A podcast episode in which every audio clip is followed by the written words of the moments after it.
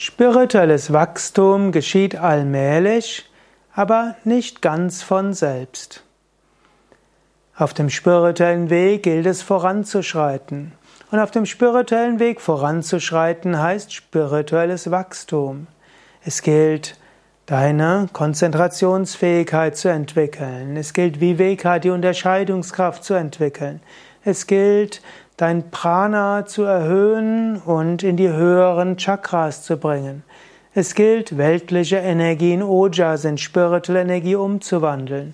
Das ist alles Wachstum. Und zum spirituellen Wachstum gehört auch Persönlichkeitswachstum. Aus der Kränkung heraus zu wachsen, aus der Konditioniertheit, der Ich-Bezogenheit und so weiter. Bis zum gewissen Grad geschieht Persönlichkeitswachstum einfach dadurch, dass du lebendig bist. Du kannst nicht nicht lernen in dieser Welt. Selbst jemand, der dement ist, macht wertvolle Erfahrungen, die später, letztlich vielleicht nach dem Tod, sich als besonders wertvoll entpuppen. Irgendwo wächst du und irgendwo wächst du auch spirituell, also anders als mein Eingangsstatement. Aber es geht auch darum, dass du bewusst versuchst, besser oder mehr zu wachsen. Auf gewisse Weise könntest du sagen, Getreide wächst von selbst.